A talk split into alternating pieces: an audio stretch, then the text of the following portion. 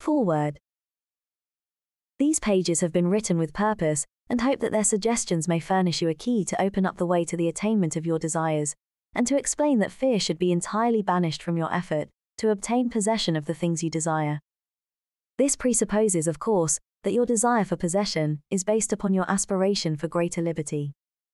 For example, you feel that the possession of more money, lands, or friends will make you happier, and your desire for possession of these things arises from a conviction that their possession will bring you liberty and happiness.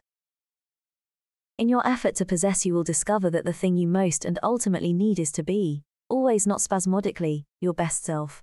That self which understands that the mistakes of those you love are simply misunderstandings.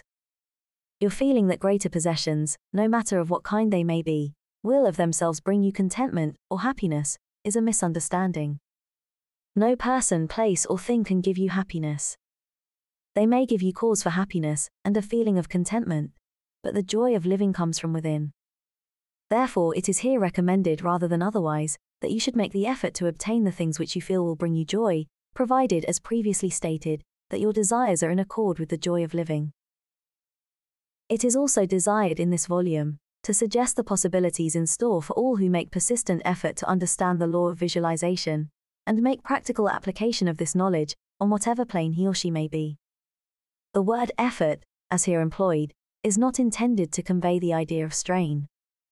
All study and meditation should be without strain or tension. It has been my endeavor to show that by starting at the beginning of the creative action, or the mental picture, certain corresponding results are sure to follow.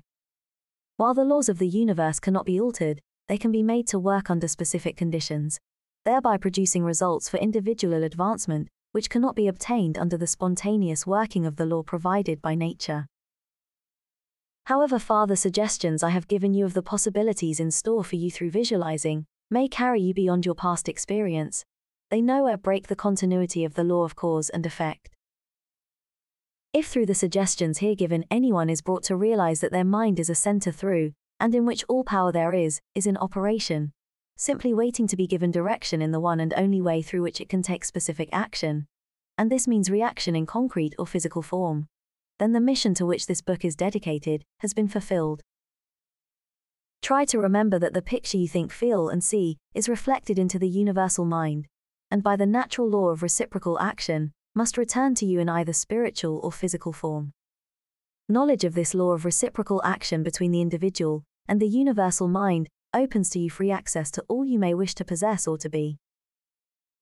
It must be steadfastly borne in mind that all this can only be true for the individual, who recognizes that they derive their power to make an abiding mental picture from the all originating universal spirit of life, God, and can be used constructively only so long as it is employed and retained in harmony with the nature of the spirit which originated it.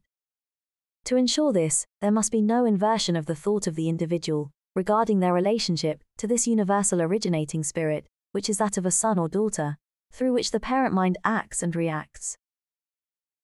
Thus conditioned, whatever you think and feel yourself to be, the creative spirit of life is bound to faithfully reproduce in a corresponding reaction.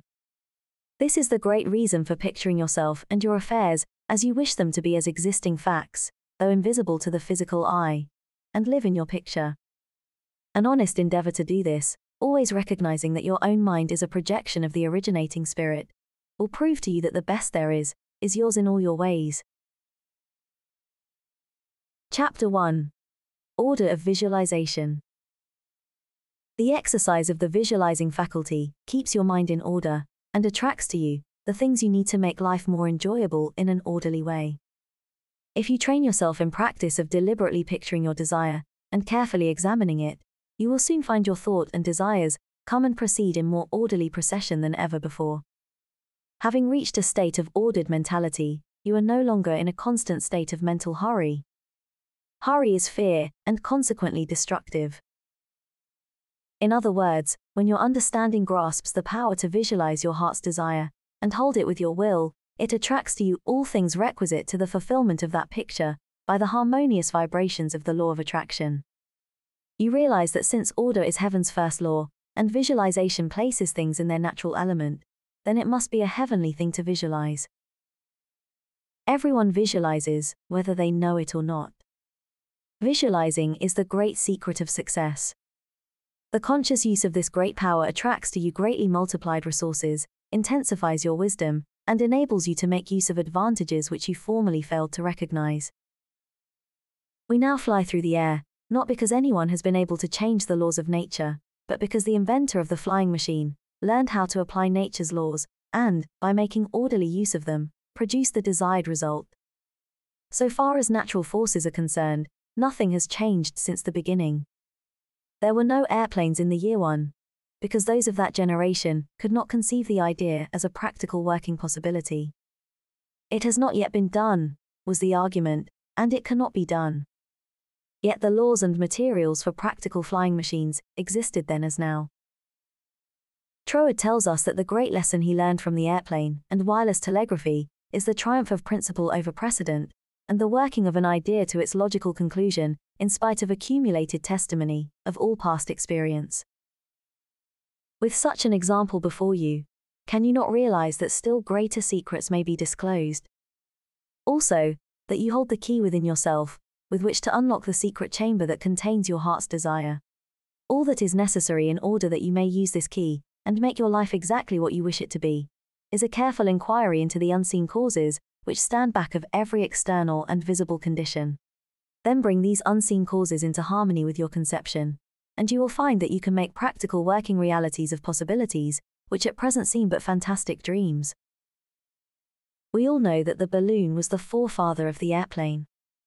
In 1766, Henry Cavendish, an English nobleman, proved that hydrogen gas was seven times lighter than atmospheric air. From that discovery, the balloon came into existence, and from the ordinary balloon, the dirigible, a cigar shaped airship, was evolved. Study of aeronautics and the laws of aerial locomotion of birds and projectiles led to the belief that mechanism could be evolved, by which heavier than air machines could be made to travel from place to place, and remain in the air by the maintenance of great speed, which would overcome by propulsive force the ordinary law of gravitation. Professor Langley of Washington, who developed much of the theory which others afterward improved, was subjected to much derision when he sent a model airplane up, only to have it bury its nose in the muddy water of the Potomac. But the Wright brothers, who experimented in the latter part of the 19th century, realized the possibility of traveling through the air in a machine that had no gas bag they saw themselves enjoying this mode of transportation with great facility. It is said that one of the brothers would tell the other, when their varied experiments did not turn out as they expected, It's all right, brother. I can see myself riding in that machine, and it travels easily and steadily. Those Wright brothers knew what they wanted, and kept their pictures constantly before them. In visualizing or making a mental picture, you are not endeavoring to change the laws of nature. You are fulfilling them. Your object in visualizing is to bring things into regular order, both mentally and physically. When you realize that this method of employing the creative power brings your desires, one after another, into practical material accomplishment, your confidence in the mysterious but unfailing law of attraction, which has its central power station in the very heart of your word picture, becomes supreme. Nothing can shake it. You never feel that it is necessary to take anything from anybody else you have learned that asking and seeking have receiving and finding as their correlatives. You know that all you have to do is to start the plastic substance of the universe flowing into the thought molds your picture desire provides. Chapter 2 How to Attract to Yourself the Things You Desire. The power within you which enables you to form a thought picture is the starting point of all there is. In its original state, it is the undifferentiated, formless substance of life. Your thought picture forms the mold, so to speak, into which this formless substance takes shape. Visualizing or mentally seeing things and conditions as you wish them to be is the condensing, the specializing power in you that might be illustrated by the lens of a magic lantern. The magic lantern is one of the best symbols of this imaging faculty. It illustrates the working of the creative spirit on the plane of the initiative and selection, or in its concentrated specializing form, in a remarkably clear manner.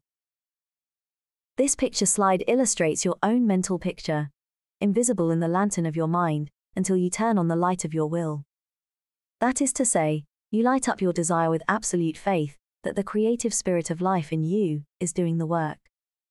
By the steady flow of light of the will on the spirit, your desired picture is projected upon the screen of the physical world, an exact reproduction of the pictured slide in your mind. Visualizing without a will, sufficiently steady to inhibit every thought, and feeling contrary to your picture, would be as useless as a magic lantern without the light. On the other hand, if your will is sufficiently developed to hold your picture and thought and feeling, without any ifs, simply realizing that your thought is the great attracting power, then your mental picture is as certain to be projected upon the screen of your physical world as any pictured slide put into the best magic lantern ever made. Try projecting the picture in a magic lantern with a light that is constantly shifting from one side to the other, and you will have the effect of an uncertain will. It is as necessary that you should always stand back of your picture with a strong, steady will, as it is to have a strong, steady light back of a picture slide. The joyous assurance with which you make your picture is the very powerful magnet of faith, and nothing can obliterate it. You are happier than you ever were, because you have learned to know where your source of supply is, and you rely upon its never failing response to your given direction. When all said and done, happiness is the one thing which every human being wants, and the study of visualization enables you to get more out of life than you ever enjoyed before. Increasing possibilities keep opening out, more and more before you. A businessman once told me that since practicing visualization and forming the habit of devoting a few minutes each day to thinking about his work as he desired it to be in a large, broad way, his business had more than doubled in six months. His method was to go into a room every morning before breakfast and take a mental inventory of his business as he had left it the evening before, and then enlarge upon it. He said he expanded and expanded in this way until his affairs were in remarkably successful condition. He would see himself in his office doing everything that he wanted done. His occupation required him to meet many strangers every day. In his mental picture, he saw himself meeting these people, understanding their needs, and supplying them in just the way they wished. This habit, he said, had strengthened and steadied his will in an almost inconceivable manner. Furthermore, by thus mentally seeing things as he wished them to be, he had acquired the confident feeling that a certain creative power was exercising itself, for him and through him, for the purpose of improving his little world.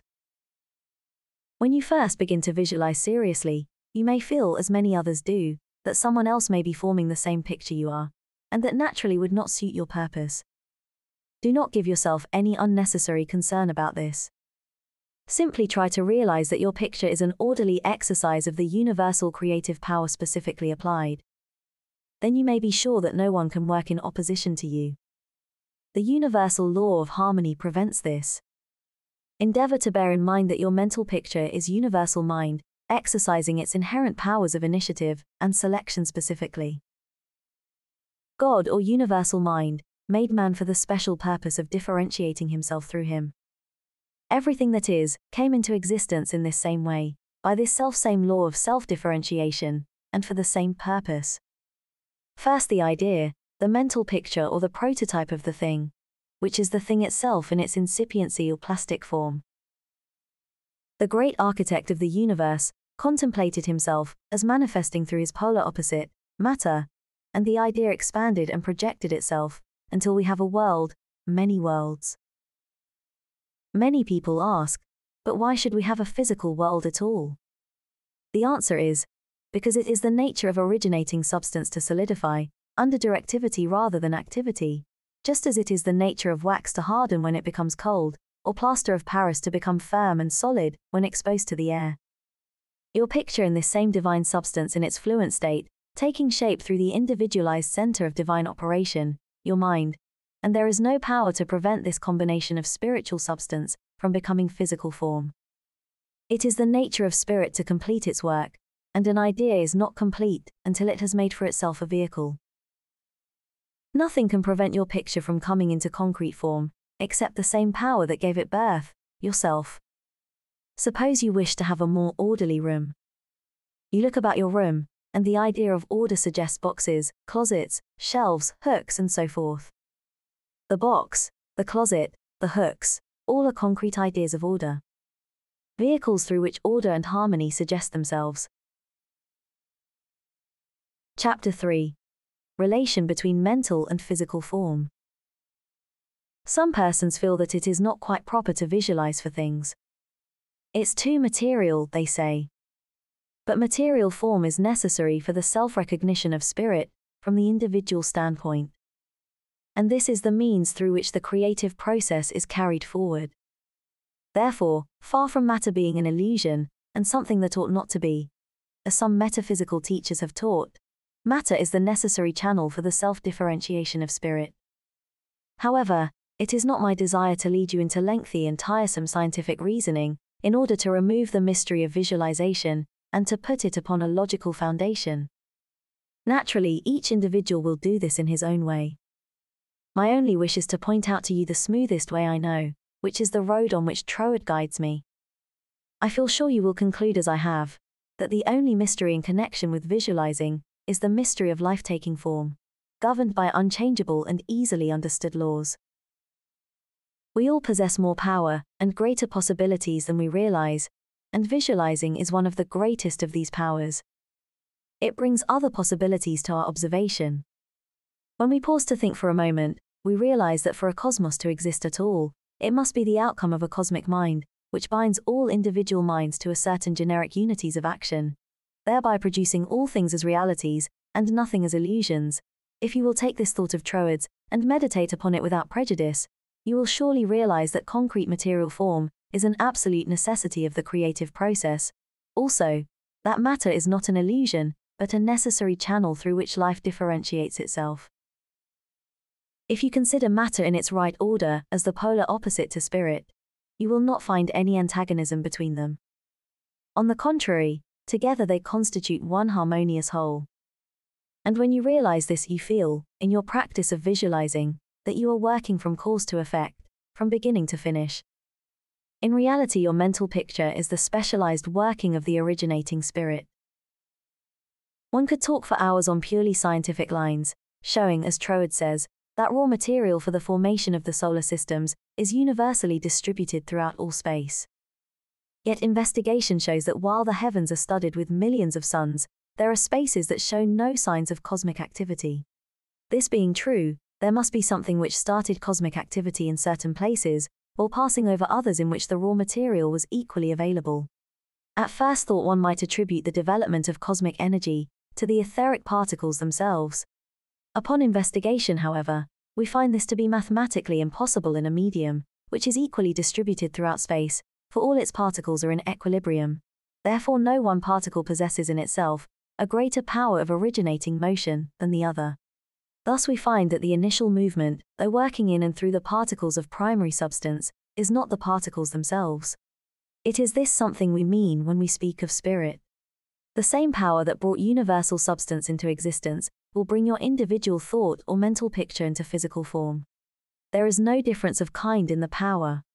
The only difference is a difference of scale. The power and the substance themselves are the same. Only in working out your mental picture it has transferred its creative energy from the universal to the scale of the particular, and is working in the same unfailing manner from its specific center, your mind. Chapter 4 Operation of your mental picture. The operation of a large telephone system may be used as a simile. The main or head central subdivides itself into many branch centrals, every branch being in direct connection with its source and each individual branch, recognizing the source of its existence, reports all things to its central head. Therefore, when assistance of any nature is required, new supplies, difficult repairs to be done or not, the branch in need goes at once to its central head. It would not think of referring its difficulties, or its successes, to the main central of a telegraph system, though they belong to the same organization. These different branch centrals know that the only remedy for any difficulty must come from the central, out of which they were projected. If we, as individual branches of the universal mind, would refer our difficulties in the same confident manner to the source from which we were projected, and use the remedies that it has provided, we would realize what Jesus meant when he said, Ask and ye shall receive. Our every equipment would be met. Surely the Father must supply the child. The trunk of the tree cannot fail to provide for its branches. Everything animate or inanimate is called into existence or outstandingness by a power which itself does not stand out. The power that creates the mental picture, the originating spirit substance of your pictured desire, does not stand out. It projects the substance of itself, that is a solidified counterpart of itself, while it remains invisible to the physical eye. Only those will ever appreciate the value of visualizing who are able to realize Paul's meaning when he said, The worlds were formed by the word of God. Things which are seen are not made of things which do appear. There is nothing unusual or mysterious in the idea of your pictured desire coming into material evidence. It is the working of a universal natural law. The world was projected by the self contemplation of the universal mind, and this same action is taking place in its individualized branch, which is the mind of man. Everything in the whole world has its beginning in mind, and comes into existence in exactly the same manner, from the hat on your head to the boots on your feet. All are projected thoughts, solidified. Your personal advance in evolution depends upon your right use of the power of visualizing, and your use of it depends on whether you recognize that you, yourself, are a particular center, through, and in which the originating spirit is finding ever new expression for potentialities already existing within itself. This is evolution, this continual unfolding of existing though outwardly invisible things. Your mental picture is the force of attraction that evolves and combines the originating substance into specific shape. Your picture is the combining and evolving powerhouse, so to speak, through which the originating creative spirit expressed itself. Its creative action is limitless, without beginning and without end, and always progressive and orderly. It proceeds stage by stage, each stage being a necessary preparation for the one to follow. Now let us see if we can get an idea of the different stages by which the things in the world have come to be. Troward says, if we can get at the working principle which is producing these results, we can very quickly and easily give it personal application. First, we find that the thought of originating life or spirit about itself is its simple awareness of its own being, and this produced a primary ether, a universal substance, out of which everything in the world must grow. Troward also tells us that, though this awareness of being is a necessary foundation for any further possibilities, it is not much to talk about. It is the same with individualized spirit, which is yourself. Before you would entertain the idea of making a mental picture of your desire as being at all practical, you must have some idea of your being, of your I am, and just as soon as you are conscious of your I amness, you begin to wish to enjoy the freedom which this consciousness suggests. You want to do more and be more. And as you fulfill this desire within yourself, localized spirit begins conscious activities in you. The thing you are most concerned with is the specific action of the creative spirit of life, universal mind specialized. The localized God germ in you is your personality, your individuality, and since the joy of absolute freedom is the inherent nature of this God germ, it is natural that it should endeavor to enjoy itself through its specific center. And as you grow in the comprehension that your being, your individuality, is God particularizing Himself, you naturally develop divine tendencies. You want to enjoy life and liberty. You want freedom in your affairs, as well as in your consciousness, and it is natural that you should. Always with this progressive wish, there is a faint thought picture. As your wish and your recognition grow into an intense desire, this desire becomes a clear mental picture. For example, a young lady studying music wishes she had a piano in order to practice at home. She wants the piano so much that she can mentally see it in one of the rooms. She holds the picture of the piano and indulges in the mental reflection of the pleasure and advantage it will be to have the piano in the corner of the living room. One day she finds it there, just as she had pictured it. As you grow in understanding as to who you are, where you came from, and what the purpose of your being is, how you are to fulfill the purpose for which you are intended, you will more and more afford a center through which the creative spirit of life can enjoy itself. And you will realize that there can be but one creative process filling all space, which is the same in its potentiality, whether universal or individual. Furthermore, all that there is, whether on the plane of the visible or invisible, had its origin in the localized action of thought, or a mental picture, and this includes yourself, because you are universal spirit localized, and the same creative action is taking place through you. Now you are no doubt asking yourself why there is so much sickness and misery in the world. If the same power and intelligence which brought the world into existence is in operation in the mind of man, why does it not manifest itself as strength, joy, health, and plenty? If one can have one's desires fulfilled by simply making a mental picture of that desire, holding on to it with the will, and doing without anxiety, on the outward plane, whatever seems necessary to bring the desire into fulfillment, then there seems no reason for the existence of sickness and poverty. Surely no one desires either. The first reason is that few persons will take the trouble to inquire into the working principle of the laws of life. If they did, they would soon convince themselves that there is no necessity for the sickness and poverty that we see about us. They would realize that visualizing is a principle and not a fallacy. There are a few who have found it worthwhile to study this simple, though absolutely unfailing law that will deliver them from bondage. However, the race as a whole is not willing to give the time required for this study. It is either too simple or too difficult. They may make a picture of their desire, with some little understanding of visualizing for a day or two, but more frequently it is for an hour or so. But if you will insist upon mentally seeing yourself, surrounded by things and conditions, as you wish them to be, you will understand that the creative energy sends its plastic substance in the direction indicated by the tendency of your thoughts. Herein lies the advantage of holding your thought in the form of a mental picture. The more enthusiasm and faith you are able to put into your picture, the more quickly it will come into visible form, and your enthusiasm is increased by keeping your desire secret. The moment you speak it to any living soul, that moment your power is weakened. Your power, your magnet of attraction is not so strong, and consequently cannot reach so far. The more perfectly a secret between your mind and outer self is guarded, the more vitality you give your power of attraction. One tells one's troubles to weaken them, to get them off one's mind, and when a thought is given out, its power is dissipated. Talk it over with yourself, and even write it down, and at once destroy the paper. However, this does not mean that you should strenuously endeavor to compel the power to work out your picture on the special lines that you think it should. That method would soon exhaust you and hinder the fulfillment of your purpose. A wealthy relative need not necessarily die, or someone lose a fortune on the street, to materialize the $10,000 that you are mentally picturing. One of the doormen in the building in which I live had much of the mental picturing of desires from visitors passing out of my rooms. The average desire was for $500. He considered that $5 was more in his line and began to visualize it, without the slightest idea of where or how he was to get it. My parrot flew out of the window, and I telephoned to the men in the courtyard to get it for me. One caught it, and it bit him on the finger. The doorman, who had gloves on and did not fear a similar hurt, took hold of it and brought it up to me.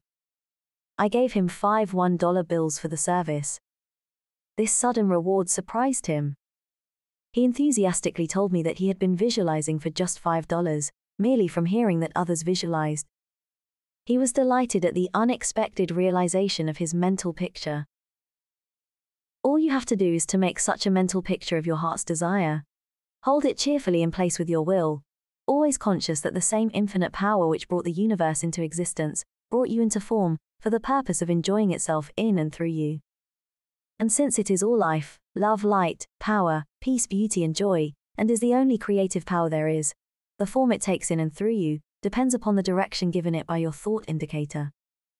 Inuit is undifferentiated, waiting to take any direction given it as it passes through the instrument that it has made for the purpose of self distribution.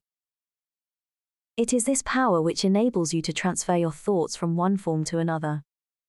The power to change your mind is the individualized universal power taking the initiative, giving direction to the fluent substance contained in every thought. It is the simplest thing in the world to give this highly sensitive plastic substance any form you will through visualizing. Anyone can do it with a small expenditure of effort. Once you really believe that your mind is a center through which the plastic substance of all there is in your world takes involuntary form, the only reason why your picture does not always materialize is because you have introduced something antagonistic to the fundamental principle. Very often, this destructive element is caused by the frequency with which you change your pictures. After many such changes, you decide that your original desire is what you want after all. Upon this conclusion, you begin to wonder why, being your first picture, it hasn't materialized. The plastic substance with which you are mentally dealing is more sensitive than the most sensitive photographer's film. If in taking a picture, you suddenly remembered you had already taken a picture on that same plate, you would not expect a perfect result of either picture.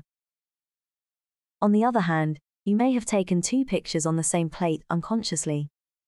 When the plate has been developed and the picture comes into physical view, you do not condemn the principle of photography, nor are you puzzled to understand why your picture has turned out so unsatisfactorily. You do not feel that it is impossible for you to obtain a good, clear picture of the subject in question. You know that you can do so by simply starting at the beginning, putting in a new plate, and determining to be more careful while taking your picture next time. These lines followed out, you are sure of a satisfactory result. If you will proceed in the same manner with your mental picture, doing your part in a correspondingly confident frame of mind, the result will be just as perfect. The laws of visualizing are as infallible as the laws governing photography. In fact, photography is the outcome of visualizing. Again, your results in visualizing and your desires may be imperfect or delayed through the misuse of this power, owing to the thought that the fulfillment of your desire is contingent upon certain persons or conditions. The originating principle is not in any way dependent upon any person, place, or thing. It has no past and knows no future. The law is that the originating creative principle of life is the universal here and everlasting now. It creates its own vehicles through which to operate. Therefore, past experience has no bearing upon your present picture. So do not try to obtain your desire through a channel that may not be natural for it even though it may seem reasonable to you. Your feeling should be that the thing, or the consciousness which you so much desire, is normal and natural, a part of yourself, a form for your evolution. If you can do this, there is no power to prevent you enjoying the fulfillment of the picture you have in hand, or any other. Chapter 5 Expressions from Beginners Hundreds of persons have realized that visualizing is an Aladdin's lamp to him with a mighty will. General Foch says that his feelings were so outraged during the Franco-Prussian War in 1870 that he visualized himself leading a French army against the Germans to victory. He said he made his picture, smoked his pipe, and waited. This is one result of visualizing we are all familiar with. A famous actress wrote a long article in one of the leading Sunday papers last winter, describing how she rid herself of excessive body fat and weight by seeing her figure constantly as she wished to be. A very interesting letter came to me from a doctor's wife while I was lecturing in New York. She began with the hope that I would never discontinue my lectures on visualization, making humanity realize the wonderful fact that they possess the method of liberation within themselves. Relating her own experience, she said that she had been born on the east side of New York in the poorest quarter. From earliest girlhood, she had cherished a dream of marrying a physician someday. This dream gradually formed a stationary mental picture. The first position she obtained was in the capacity of a nursemaid in a physician's family. Leaving this place, she entered the family of another doctor. The wife of her employer died, and in time the doctor married her, the result of her long pictured yearning. After that, both she and her husband conceived the idea of owning a fruit farm in the South. They formed a mental picture of the idea and put their faith in its eventual fulfillment. The letter she sent me came from their fruit farm in the south. It was while at the farm that the doctor's wife wrote me. Her second mental picture had seen the light of materialization. Many letters of a similar nature come to me every day. The following is a case that was printed in the New York Herald last May. Atlantic City, May 5th. She was an old woman, and when she was arraigned before Judge Clarence Goldenberg in the police court today, she was so weak and tired she could hardly stand. The judge asked the court attendant what she was charged with. Stealing a bottle of milk, Your Honor, repeated the officer. She took it from the doorstep of a downtown cottage before daybreak this morning. Why did you do that? Judge Goldenberg asked her. I was hungry, the old woman said. I didn't have a cent in the world, and no way to get anything to eat except to steal it. I didn't think anybody would mind if I took a bottle of milk. What's your name? asked the judge. Weinberg, said the old woman, Elizabeth Weinberg. Judge Goldenberg asked her a few questions about herself. Then he said, Well, you're not very wealthy now, but you're no longer poor. I've been searching for you for months. I've got $500 belonging to you from the estate of a relative. I am the executor of the estate. Judge Goldenberg paid the woman's fine out of his own pocket, and then escorted her into his office, where he turned her legacy over to her, and sent a policeman out to find her a lodging place. I learned later that this little woman had been desiring and mentally picturing $500 while all the time ignorant of how it could possibly come to her. But she kept her vision, and strengthened it with her faith.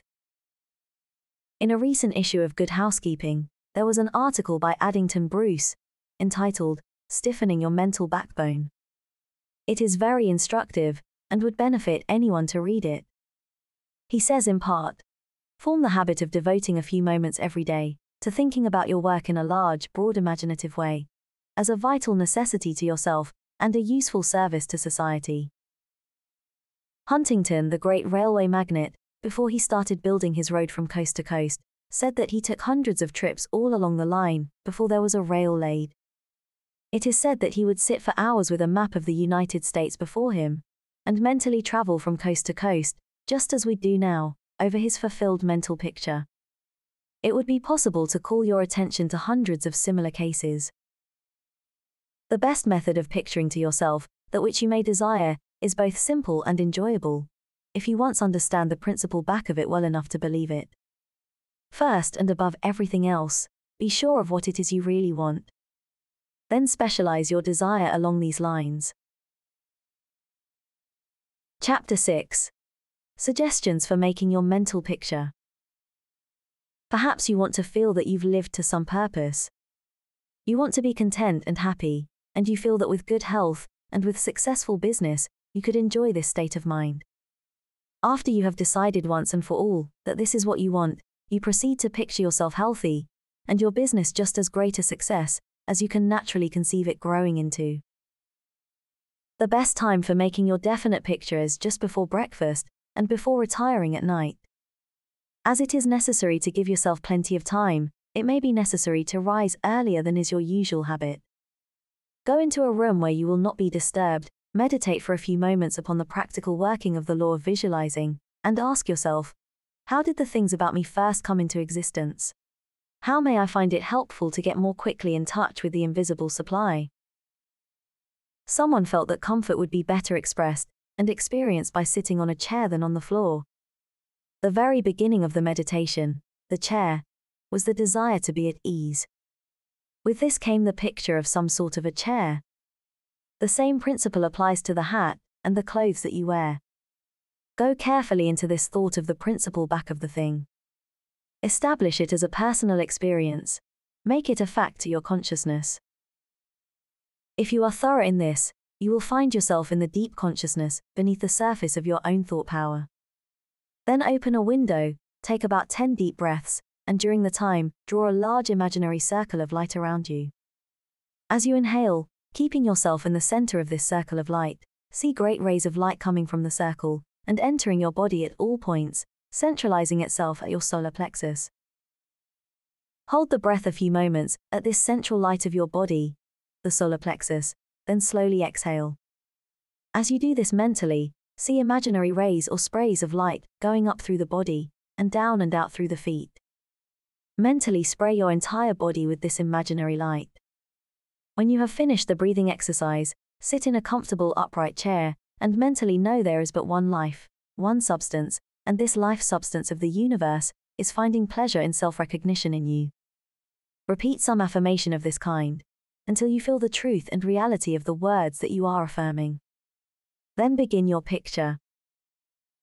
Whether your desire is for a state of consciousness or a possession, large or small, begin at the beginning. If you want a house, begin by seeing yourself in the kind of house you desire.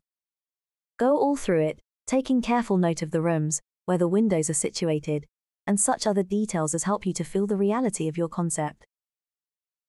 You might change some of the furniture and look into some of the mirrors just to see how healthy, wealthy, and happy you look. Go over your picture again and again until you feel the reality of it. Then write it all down, just as you have seen it, with the feeling that, the best there is, is mine. There is no limit to me, because my mind is a center of divine operation, and your picture is as certain to come true, in your physical world, as the sun is to shine. Chapter 7 Things to Remember In using your thought power for the production of new conditions. 1. Be sure to know what conditions you wish to produce. Then weigh carefully to what further results the accomplishment of your desire will lead. 2. By letting your thought dwell upon a mental picture, you are concentrating the creative spirit to this center, where all its forces are equally balanced. 3.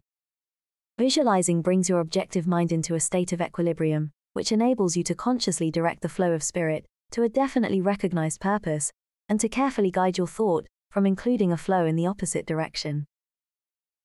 4. You must always bear in mind that you are dealing with a wonderful potential energy, which is not yet differentiated into any particular mold, and that by the action of your mind, you can differentiate it into any specific mold that you will. Your picture assists you to keep your mind fixed on the fact that the inflow of this creative energy is taking place. Also, by your mental picture, you are determining the direction you wish the sensitive creative power to take. And by doing this, the externalization of your picture is a certainty. 5. Remember when you are visualizing properly that there is no strenuous effort on your thoughts to hold your thought forms in place. Strenuous effort defeats your purpose and suggests the consciousness of an adverse force to be fought against, and this creates conditions adverse to your picture. 6. By holding your picture in a cheerful frame of mind, you shut out all thoughts that would disperse the spiritual nucleus of your picture. Because the law is creative in its action, your pictured desire is certain of accomplishment. 7. The seventh and great thing to remember in visualizing is that you are making a mental picture for the purpose of determining the quality you are giving to the previously undifferentiated substance and energy rather than to arrange the specific circumstances for its manifestation. That is the work of creative power itself. It will build its own forms of expression quite naturally, if you will allow it, and save you a great deal of needless anxiety. What you really want is expansion in a certain direction, whether of health, wealth, or whatnot, and so long as you get it, as you surely will, if you confidently hold to your picture, what does it matter whether it reaches you by some channel which you thought you could count upon? or through some other of whose existence you had no idea. You are concentrating energy of a particular kind for a particular purpose. Bear this in mind, and let specific details take care of themselves, and never mention your intention to anyone. Remember always that nature from her clearly visible surface to her most arcane depths is one vast storehouse of light, and good entirely devoted to your individual use. Your conscious oneness with the great whole is the secret of success, and when once you have fathomed this, you can enjoy your possession of the whole, or a part of it at will, because by your recognition you have made it, and can increasingly make it yours. Never forget that every physical thing, whether for you or against you, was a sustained thought before it was a thing. Thought as thought is neither good nor bad, it is creative action, and always takes physical form. Therefore, the thoughts you dwell upon become the things you possess, or do not possess. Chapter 8 Why I took up the study of mental science. I have frequently been questioned about my reasons for taking up the study of mental science, and as to the results of my search, not only in knowledge of principles, but also in the application of that knowledge to the development of my own life and experience. Such inquiries are justifiable, because one who essays the role of a messenger and teacher of psychological truths can only be effective and convincing as he or she has tested them in the laboratory of mental experience. This is particularly true in my case, as the only personal pupil of Thomas Troward, the greatest master of mental science of the present day, whose teaching is based upon the relation borne by the individual mind toward the universal creative mind, which is the giver of life, and the manner in which that relation may be invoked to secure expansion and fuller expression in the individual life. The initial impulse toward the study of mental science was an overwhelming sense of loneliness. In every life, there must come some such experiences of spiritual isolations as, at that period, pervaded my life. Notwithstanding the fact that each day found me in the midst of friends, surrounded by mirth and gaiety, there was a persistent feeling that I was alone in the world. I had been a widow for about three years, wandering from country to country, seeking for peace of mind. The circumstances and surroundings of my life were such that my friends looked upon me as an unusually fortunate young woman. Although they recognized that I had sustained a great loss when my husband died, they knew that he had left me well provided for, free to go anywhere at pleasure, and having many friends. Yet, if my friends could have penetrated my inmost emotions, they would have found a deep sense of emptiness and isolation. This feeling inspired a spirit of unrest that drove me on and on in fruitless search upon the outside for that which I later learned could only be obtained from within. I studied Christian science, but it gave me no solace, though fully realizing the great work the scientists were doing, and even having the pleasure and privilege of meeting Mrs. Eddy personally. But it was impossible for me to accept the fundamental teachings of Christian science and make practical application of it. When about to abandon the search for contentment and resign myself to resume a life of apparent amusement, a friend invited me to visit the great seer and teacher, Abdul Baha. After my interview with this most wonderful of men, my search for contentment began to take a change. He had told me that I would travel the world over seeking the truth, and when I had found it would speak it out. The fulfillment of the statement of this great seer then seemed to be impossible. But it carried a measure of encouragement, and at least indicated that my former seeking had been in the wrong direction. I began in a feeble and groping way to find contentment within myself for had he not intimated that I should find the truth? That was the big thing, and about the only thing I remember of our interview. A few days later, upon visiting the office of a New Thought practitioner, my attention was attracted to a book on his table, entitled The Edinburgh Lectures on Mental Science by Thomas Troward. It interested me to see that Troward was a retired divisional judge from the Punjab, India. I purchased the book, thinking I would read it through that evening. Many have endeavored to do the same thing, only to find, as I did, that the book must be studied in order to be understood, and hundreds have decided, just as I did, to give it their undivided attention.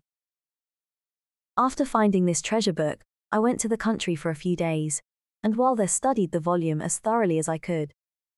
It seemed extremely difficult, and I decided to purchase another book of Troward's, in the hope that its study might not require so much of an effort. Upon inquiry, I was told that a subsequent volume, The Doré Lectures, was much the simpler and better of the two books. When I procured it, I found that it must also be studied. It took me weeks and months to get even a vague conception of the meaning of the first chapter of Doré, which is entitled Entering into the Spirit of It. I mean by this that it took me months to enter into the spirit of what I was reading. But in the meantime, a paragraph from page 26 arrested my attention, as seeming the greatest thing I had ever read. I memorized it and endeavored with all my soul to enter into the spirit of Troward's words. The paragraph reads My mind is a center of divine operation.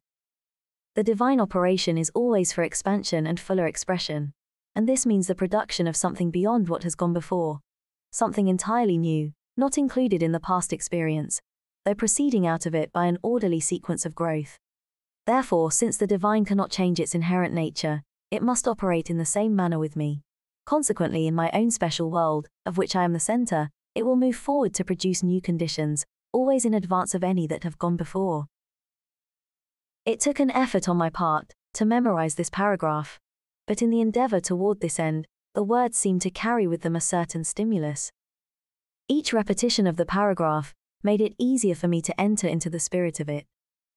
The words expressed exactly what I had been seeking for. My one desire was for peace of mind.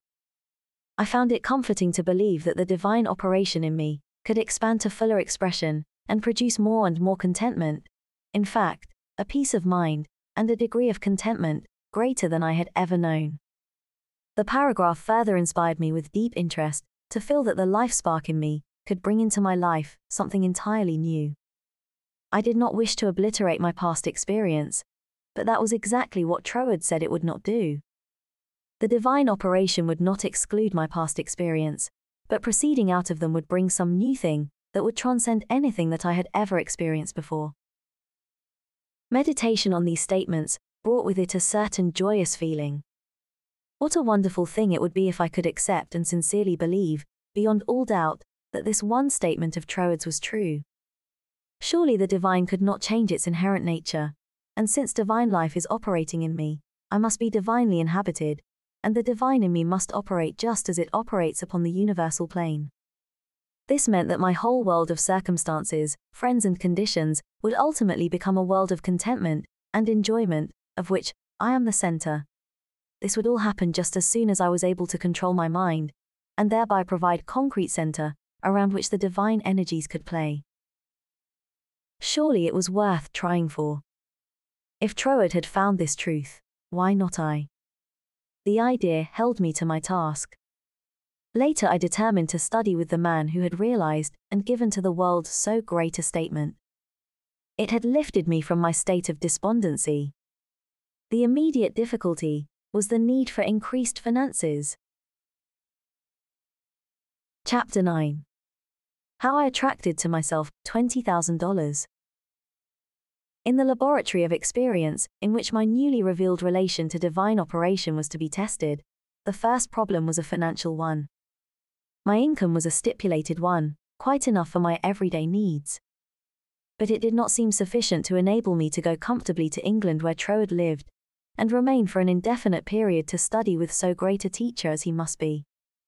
So before inquiring whether Troward took pupils, or whether I would be eligible in case he did, I began to use the paragraph I had memorized. Daily, in fact, almost hourly, the words were in my mind. My mind is a center of divine operation. And divine operation means expansion into something better than has gone before. From the Edinburgh lectures, I had read something about the law of attraction, and from the chapter of causes and conditions, I had gleaned a vague idea of visualizing. So every night, before going to sleep, I made a mental picture of the desired $20,000. $21,000 bills were counted over each night in my bedroom, and then, with the idea of more emphatically impressing my mind with the fact that this $20,000 was for the purpose of going to England and studying with Troward, I wrote out my picture, saw myself buying my steamer ticket, walking up and down the ship's deck from New York to London, and finally, saw myself accepted as Troward's pupil. This process was repeated every morning and every evening, always impressing more and more fully upon my mind Troward's memorized statement. My mind is a center of divine operations. I endeavored to keep this statement in the back part of my consciousness, all the time, with no thought in mind as how the money might be obtained. Probably the reason why there was no thought of the avenues through which the money might reach me was because I could not possibly imagine where the $20,000 would come from.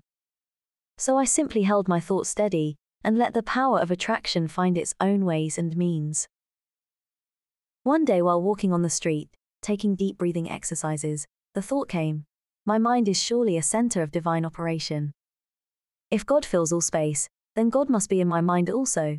If I want this money to study with Troward, that I may know the truth of life, then both the money and the truth must be mine, though I am unable to feel or see the physical manifestations of either. Still, I declared, it must be mine. While these reflections were going on in my mind, there seemed to come up from within me the thought I am all the substance there is. Then from another channel in my brain, the answer seemed to come. Of course, that's it. Everything must have its beginning in mind. The I, the idea, must be the only one and primary substance there is, and this means money, as well as everything else. My mind accepted this idea, and immediately all the tension of mind and body was relaxed. There was a feeling of absolute certainty of being in touch with all the power life has to give. All thought of money teacher, or even my own personality, vanished in the great wave of joy which swept over my entire being. I walked on and on with this feeling of joy steadily increasing and expanding, until everything about me seemed aglow with resplendent light. Every person I passed was illuminated as I was. All consciousness of personality had disappeared, and in its place, there came that great and almost overwhelming sense of joy and contentment. That night when I made my picture of the $20,000, it was with an entirely changed aspect. On previous occasions, when making my mental picture, I had felt that I was waking up something within myself. This time, there was no sensation of effort. I simply counted over the $20,000. Then, in a most unexpected manner, from a source of which I had no consciousness at the time, there seemed to open a possible avenue through which the money might reach me.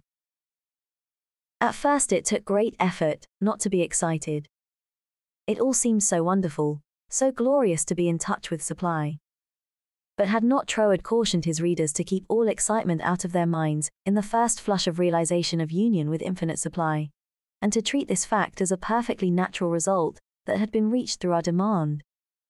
This was even more difficult for me than it was to hold the thought that all the substance there is I am. I idea am the beginning of all form, visible or invisible. Just as soon as there appeared a circumstance which indicated the direction through which the $20,000 might come, I not only made a supreme effort to regard the indicated direction, calmly, as the first sprout of the seed I had sown in the Absolute, but left no stone unturned to follow up that direction, by fulfilling my part. By so doing, one circumstance seemed naturally to lead to another, until step by step, my desired $20,000 was secured. To keep my mind poised and free from excitement was my greatest effort. This first concrete fruition of my study of mental science as expounded by Troward's book, had come by a careful following of the methods he had outlined. In this connection, therefore, I can offer to the reader no better gift than to quote Troward's book, The Edinburgh Lectures, from which may be derived a complete idea of the line of action I was endeavoring to follow. In the chapter on causes and conditions, he says, To get good results, we must properly understand our relation to the great impersonal power we are using. It is intelligent, and we are intelligent, and the two intelligences must cooperate. We must not fly in the face of the law, expecting it to do for us what it can only do through us, and we must therefore use our intelligence with the knowledge that it is acting as the instrument of a greater intelligence.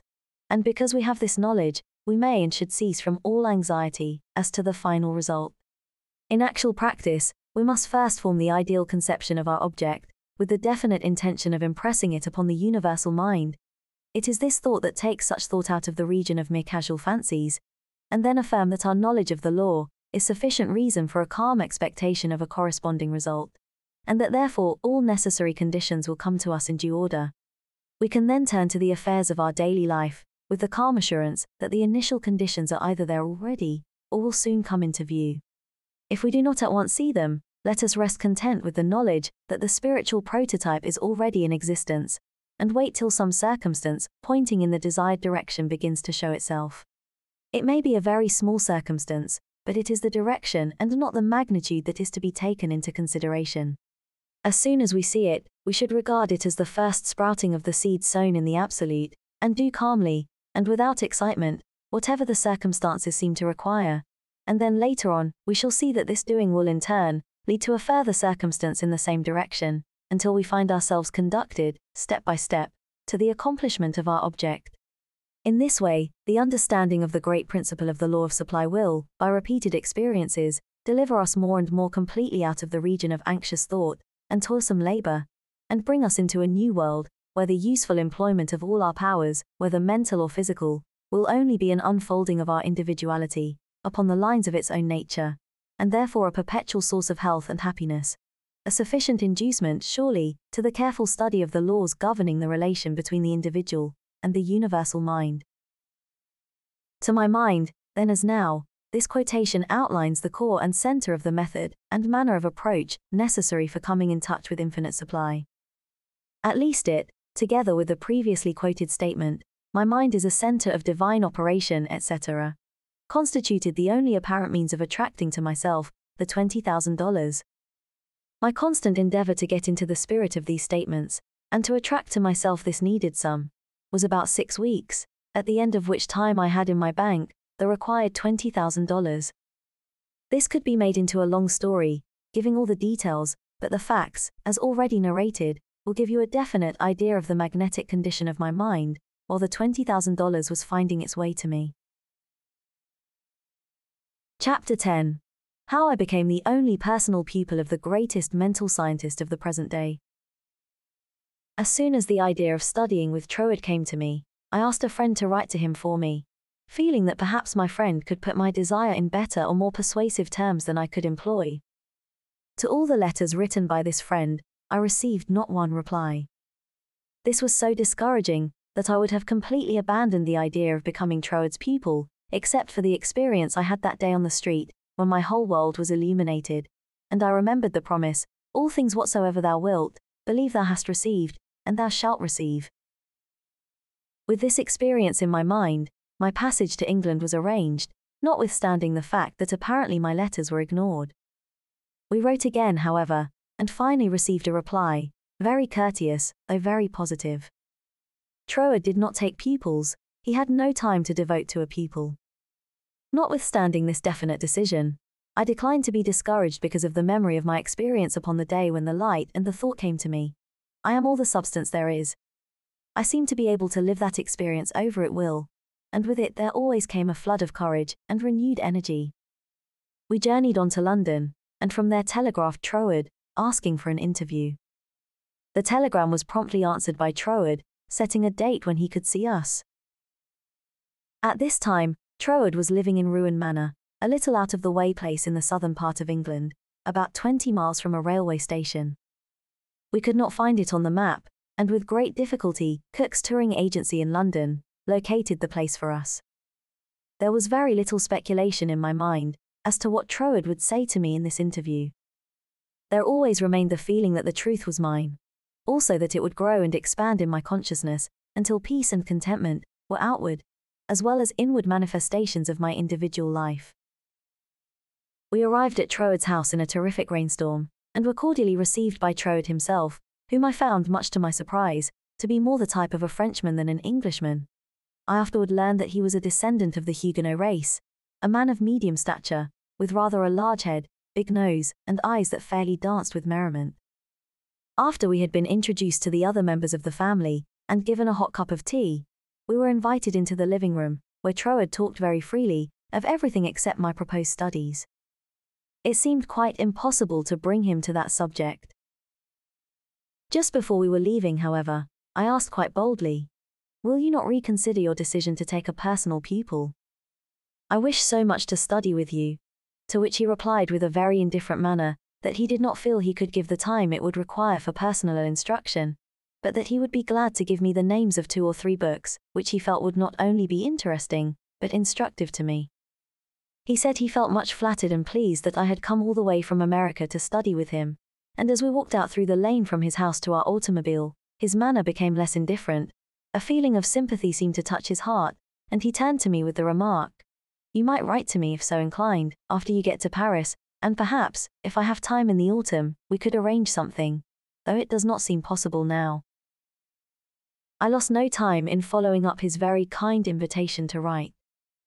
My letters were all promptly and courteously answered, but there was never a word of encouragement as to my proposed studies.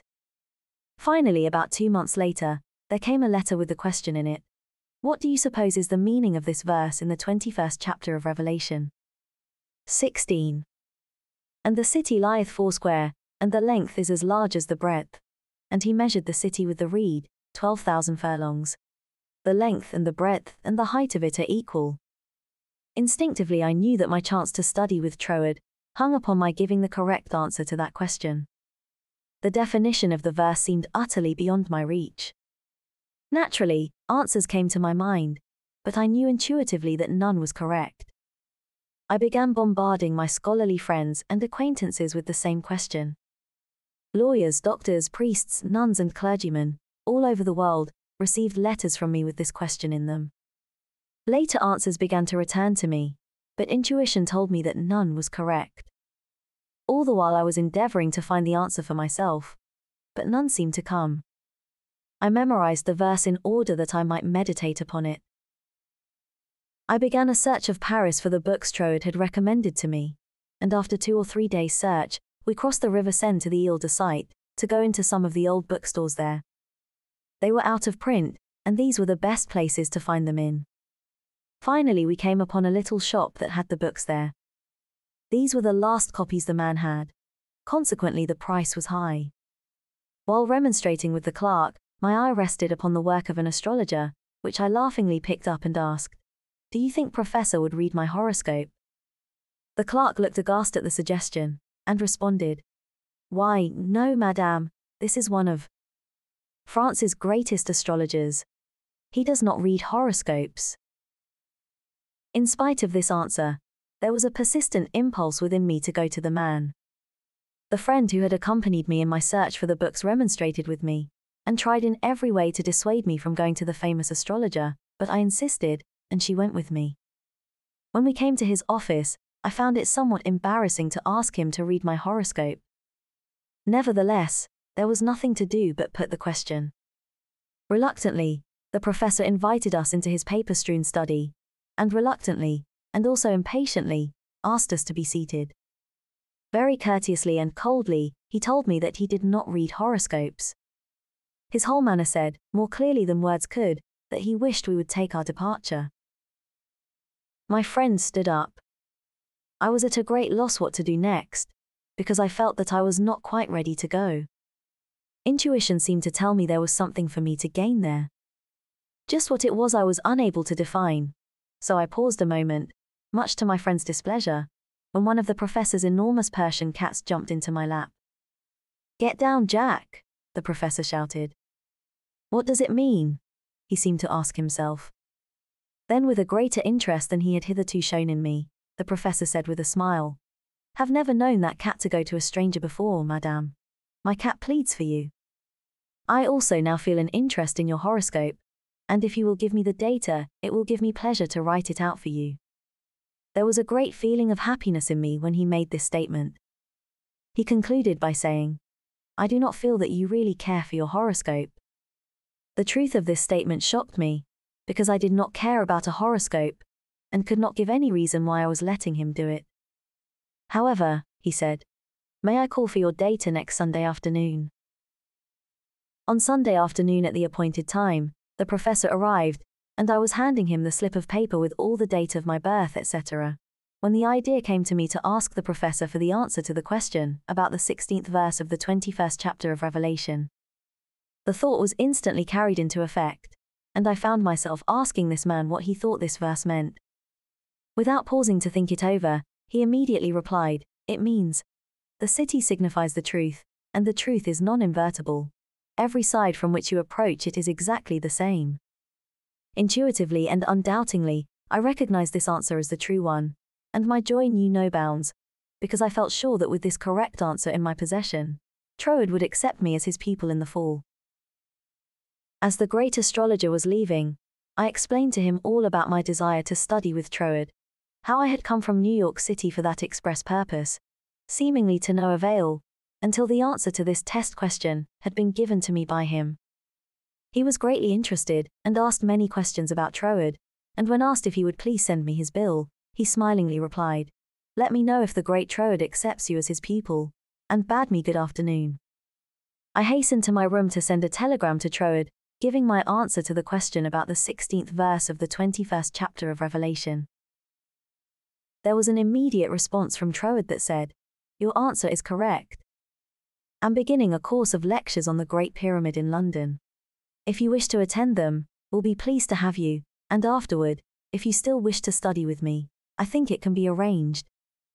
On receipt of this reply, preparations were at once made to leave Paris for London. I attended all the lectures, receiving much instruction from them, after which arrangements were made for my studying with Troward. Two days before leaving for Cornwall, I received the following letter from Troward, clearly indicating the line of study he gave me. 31 Stanwick Road, West Kensington, England, November 8, 1912. Dear Mrs. Behrend, I think I had better write you a few lines with regard to your proposed studies with me, as I should be sorry for you to be under any misapprehension, and so to suffer any disappointment. I have studied the subject now for several years, and have a general acquaintance with the leading features of most of the systems which unfortunately occupy attention in many circles at the present time, such as Theosophy, the Tarot, the Kabbalah, and the like, and I have no hesitation in saying that, to the best of my judgment, all sorts and descriptions of so called occult study are in direct opposition to the real life giving truth, and therefore, you must not expect any teaching on such lines as these. We hear a great deal these days about initiation. But believe me, the more you try to become a so called initiate, the further you will put yourself from living life. I speak after many years of careful study and consideration when I say that the Bible and its revelation of Christ is the one thing really worth studying, and that is a subject large enough in all conscience, embracing as it does our outward life and of everyday concerns, and also the inner springs of our life, and all that we can in general terms conceive of the life in the unseen, after putting off the body at death. You have expressed a very great degree of confidence in my teaching, and if your confidence is such that you wish, as you say, to put yourself entirely under my guidance, I can only accept it as a very serious responsibility, and should have to ask you to exhibit that confidence by refusing to look into such so called mysteries as I would forbid you to look into. I am speaking from experience, but the result will be that much of my teaching will appear to be very simple, perhaps to some extent dogmatic, and you will say you have heard much of it before. Faith in God, prayer and worship, approach to the Father through Christ. All this is in a certain sense familiar to you, and all I can hope to do is perhaps to throw a little more light on these subjects, that they may become to you, not merely traditional words, but present living facts. I have been thus explicit, as I do not want you to have any disappointment, and also I should say that our so called course of study will be only friendly conversations at such times as we can fit them in, either you coming to our house, or I to yours, as may be most convenient at the time. Also, I will lend you some books that will be helpful, but they are very few, and in no sense occult. Now, if all this falls in with your ideas, we shall, I am sure, be very glad to see you at Ruin Manor, and you will find that the residents there, though few, are very friendly, and the neighborhood very pretty. But on the other hand, if you feel that you want some other source of learning, do not mind saying so. Only you will never find any substitute for Christ. I trust you will not mind my writing you like this, but I do not want you to come all the way down to Cornwall, and then be disappointed. With kindest regards. Yours sincerely. Signed, Thomas Troward. This copy of Troward's letter, to my mind, is the greatest thing I can give you. Chapter 11 How to Bring the Power in Your Word into Action. In your every word, there is the power germ that expands and projects itself in the direction your word indicates, and ultimately develops into physical expression. For example, you wish to establish joy in your consciousness. Just repeat the word joy, secretly, persistently, and emphatically the joy germ begins to expand and project itself until your whole being is filled with joy. This is not a mere fancy, but a truth. Once you experience this power, you will daily prove that these facts have not been fabricated to fit a theory, but the theory has been built up by careful observation of facts. Everyone knows that joy comes from within. Another may give you cause for joy, but no one can be joyous for you. Joy is a state of consciousness, and consciousness is purely, Troward says, mental. Mental faculties always work under something which stimulates them, and this stimulus may come either from without, through the external senses, or from within by the consciousness of something not perceptible on the physical plane. The recognition of this interior source of stimulus enables you to bring into your consciousness any state you desire. Once a thing seems normal to you, it is as surely yours, through the law of growth and attraction, as it is yours to no addition, after you have the conscious use of figures. This method of repeating the word makes the word in all of its limitless meaning yours, because words are the embodiment of thoughts, and thought is creative, neither good nor bad, simply creative. This is the reason why faith builds up, and fear destroys. Only believe, and all things are possible unto you. It is faith that gives you dominion over every adverse circumstance or condition.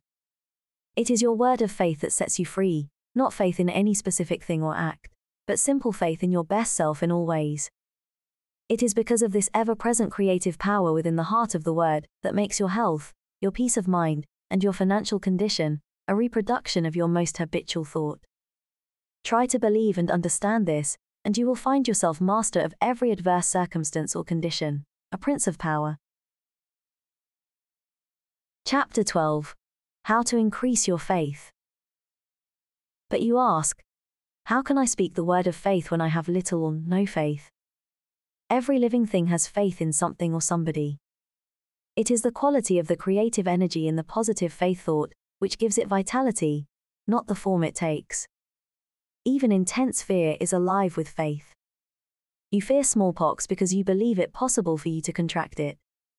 You fear poverty and loneliness because you believe them possible for you. It is your habitual tendency of thought that reappears in your mind, your body, and your affairs, not the occasional thought upon some specific line or desire. It is the faith which understands that every creation had its birth in the womb of thought. Words that gives you dominion over all things, your lesser self included, and this feeling of faith is increased and intensified through observing what it does. This observation is the observation of your state of consciousness when you did, not when you hoped you might, but feared it was too good to be true. How did you feel that time, when you simply had to bring yourself into a better frame of mind and did, or you had to have a certain thing and got it?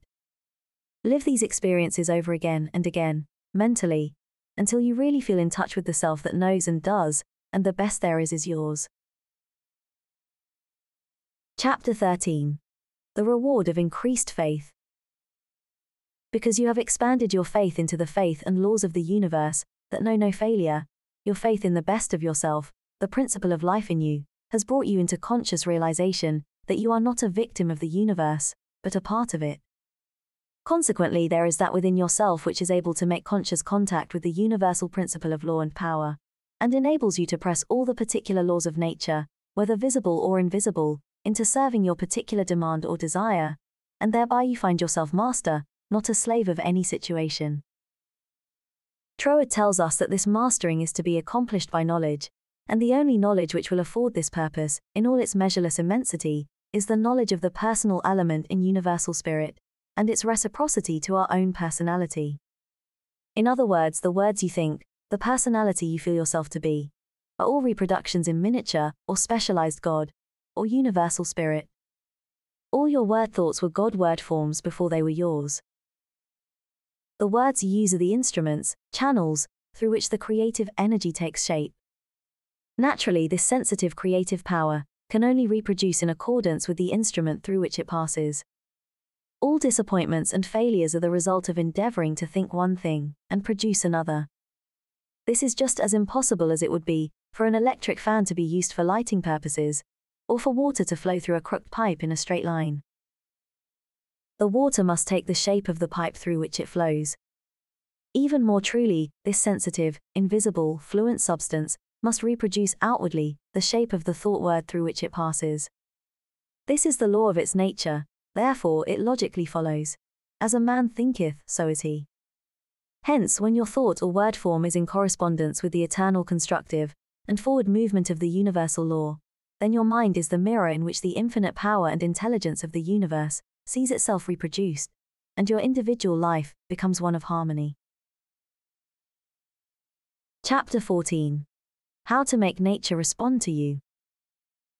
It should be steadily borne in mind that there is an intelligence and power in all nature and all space that is always creative and infinitely sensitive and responsive. The responsiveness of its nature is twofold it is creative and amenable to suggestion. Once the human understanding grasps this all important fact, it realizes the simplicity of the law of life. All that is necessary is to realize that your mind is a center of divine operation, and consequently contains that within itself which accepts suggestions, and expect all life to respond to your call, and you will find suggestions which tend to the fulfillment of your desire coming to you, not only from your fellow men, but also from the flowers, the grass, the trees, and the rocks, which will enable you to fulfill your heart's desire, if you act upon them in confidence on this physical plane. Faith without works is dead, but faith with works sets you absolutely free. Chapter 15 Faith with Works What it has accomplished.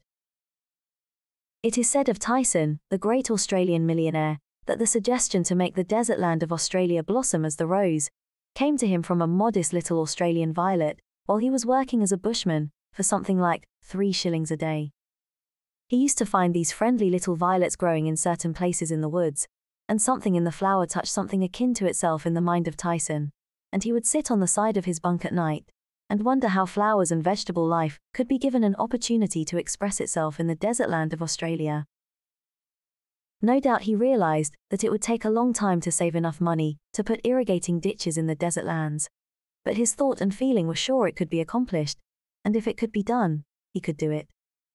If there was a power within himself that was able to capture the idea, then there must be a responsive power within the idea itself that could bring itself into a practical physical manifestation. He resolutely put aside all questions as to the specific ways and means which would be employed in bringing his desire into physical manifestation and simply kept his thoughts centered upon the idea of making fences and seeing flowers and grass where none existed. Since the responsiveness of reproductive creative power is not limited to any local condition of mind, his habitual meditation and mental picture set his ideas free to roam in an infinitude and attract to themselves other ideas of a kindred nature. Therefore, it was not necessary for Tyson to wait and see his ideas and desires fulfilled until he had saved from his three shillings a day enough money to irrigate the land, for his ideas found other ideas in the financial world which were attuned in sympathy with themselves, and doors of finance were quickly opened. All charitable institutions are maintained upon the principle of the responsiveness of life. If this were not true, no one would care to give, simply because another needed. The law of demand and supply, cause and effect, can never be broken. Ideas attract to themselves kindred ideas. Sometimes they come from a flower, a book, or out of the invisible. You are sitting or walking, intent upon an idea not quite complete as to the ways and means of fulfillment, and behold, along comes another idea, from no one can tell where, and finds friendly lodging with your idea, one idea attracting another, and so on until your desires are physical facts. You may feel the necessity for an improvement in your finances, and wonder how this increase is to be brought about, when there seems suddenly to come from within the idea that everything had its birth in thought, even money, and your thoughts turn their course. You simply hold to the statement or affirmation that the best and all there is is yours. Since you are able to capture ideas from the infinite through the instrument of your intuition, you let your mind rest upon that thought, knowing full well that this very thought will respond to itself. Your inhibition of the thought of doubt and feeling of anxiety enables the reassuring ideas to establish themselves and attract to themselves, I can and I will ideas, which gradually grow into physical form of the desire in mind. In the conscious use of the universal power to reproduce your desires in physical form, three facts should be borne in mind. First, all space is filled with a creative power.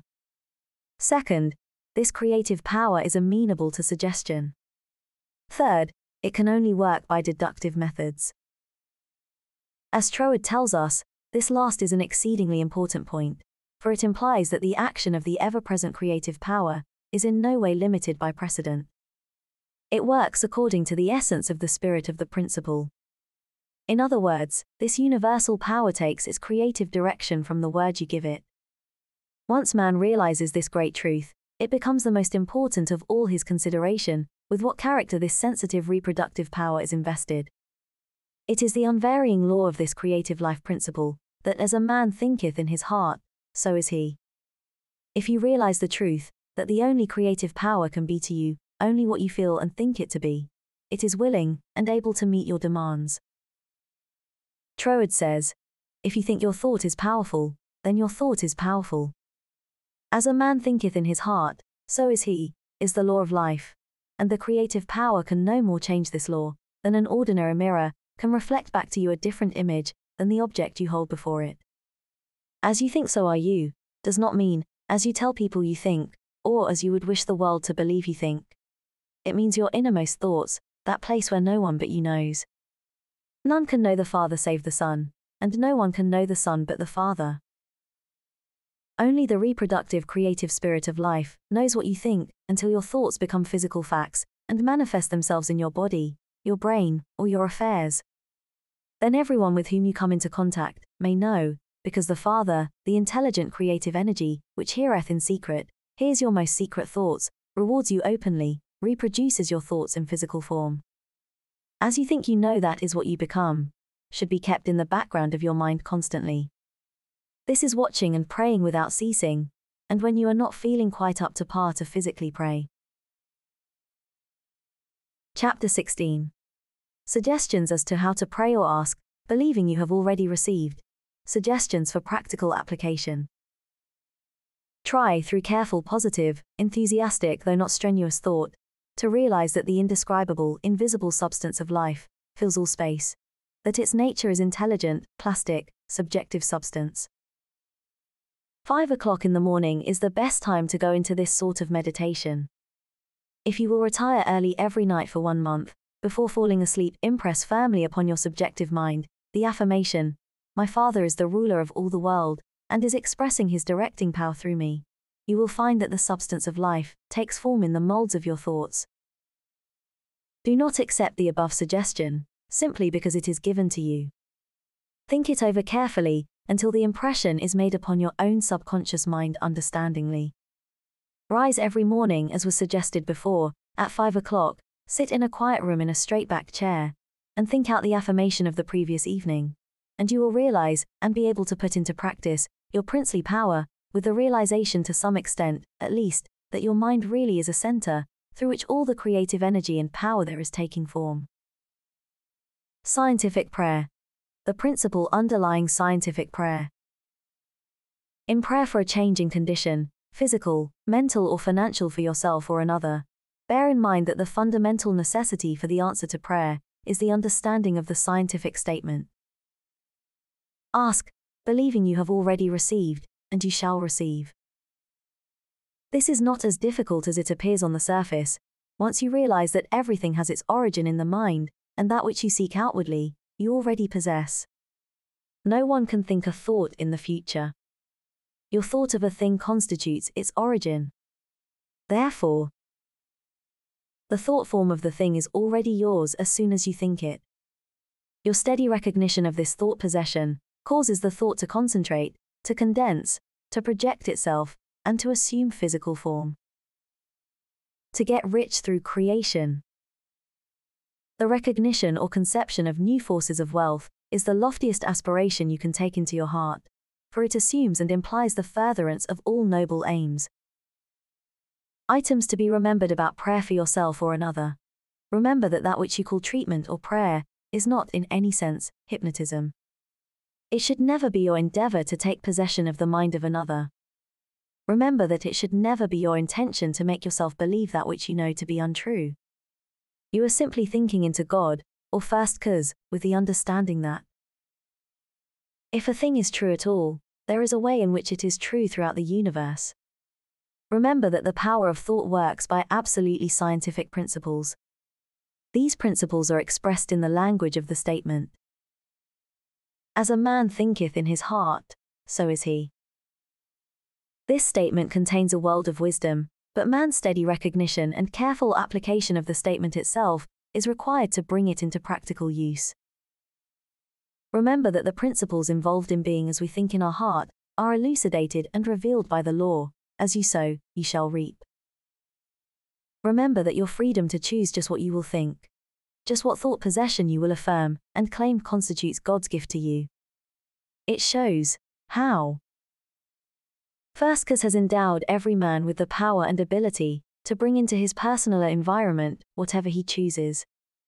Cause and effect in reference to getting, if you plant an acorn, you get an oak. If you sow a grain of corn, you reap a stalk and many kernels of corn. You always get the manifestation of that, which you consciously or unconsciously affirm and claim, habitually declare and expect, or in other words, as you sow. Therefore, sow the seeds of I am. I ought. I can. I will realize that because you are, you ought, that because you ought, you can, that because you can, you do. The manifestation of this truth, even in a small degree, gives you the indisputable understanding that dominion is your charter right, you are an heir of first cause, endowed with all the power he has. God has given you everything. All is yours, and you know that all you have to do is to reach out your mental hand and take it. This formula may serve as a pattern to shape your own prayer or affirmation into God for the benefit of another or yourself. If for another, you speak the Christian name of the person you wish to help, then dismiss their personality entirely from your consciousness. Intensify your thought by meditating upon the fact that there is that in you which finds the way, which is the truth, and is the life. You are affirming this fact, believing that since you are thinking this, it is already yours. Having lifted up your feeling to the central idea of this meditation, you examine your own consciousness to see if there is aught which is unlike God. If there is any feeling of fear, worry, malice, envy, hatred, or jealousy, turn back in your meditation to cleanse your thought through the affirmation that God's love and purity fill all space, including your heart and soul. Reconcile your thought with the love of God, always remembering that you are made in the image and likeness of love. Keep this cleansing thought in mind until you feel that you have freed your consciousness entirely of all thoughts and feelings other than love and unity with all humanity. Then, if denials do not disturb you, denial that is unlike your desired manifestation. This accomplished, you almost overlay your denial with the affirmative thought that you are made in the image and likeness of God, and that you already have your desire fulfilled in its first, its original spiritual or thought form.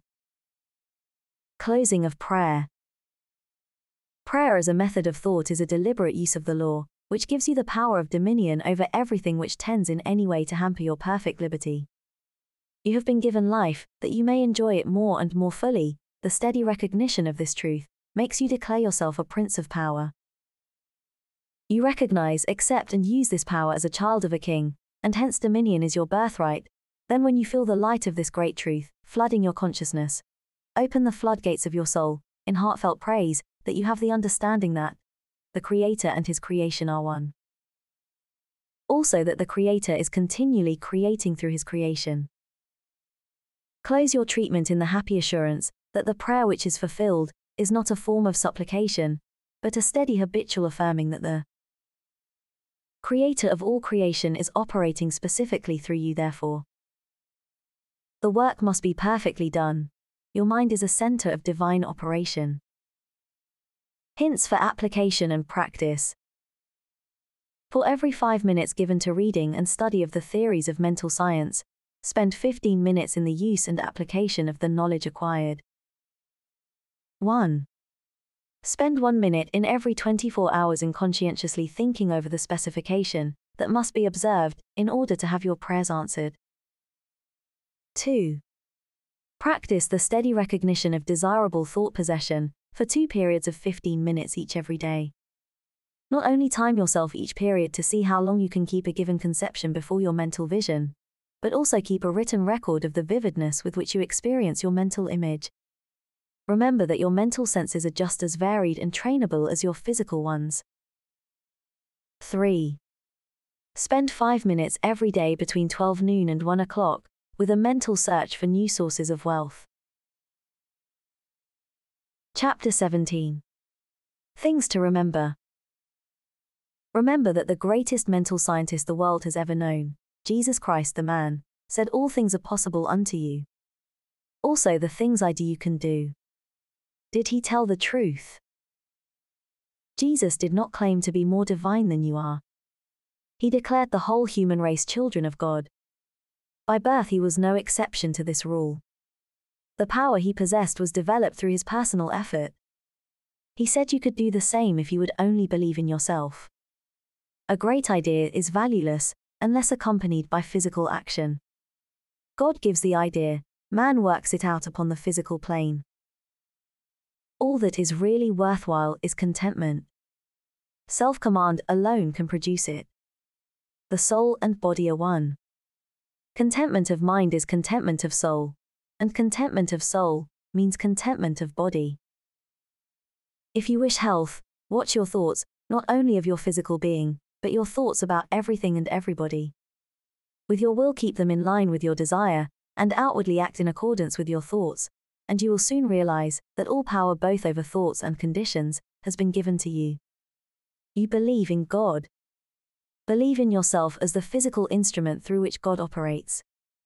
Absolute dominion is yours when you have sufficient self mastery to conquer the negative tendency of thoughts and actions. Ask yourself daily What is the purpose of the power which put me here? How can I work with the purpose for life and liberty in me? Upon having decided these questions, endeavor hourly to fulfill them. You are a law unto yourself. If you have a tendency to overdo anything, Eat, drink, or blame circumstances for your misfortunes. Conquer that tendency with the inward conviction that all power is yours outwardly. Eat less, drink less, blame circumstances less, and the best there is will gradually grow in the place where the worst seem to be. Always remember that all is yours to use as you will. You can if you will. If you will, you do. God the Father blesses you with all he has to give. Make good godly use of it. The reason for greater success when you first began your studies and demonstrations in mental science is that your joy and enthusiasm at the simple discovery of the power within was greater than you have been able to put into your understanding later. With increased understanding, put increasing joy and enthusiasm, and the results will correspond.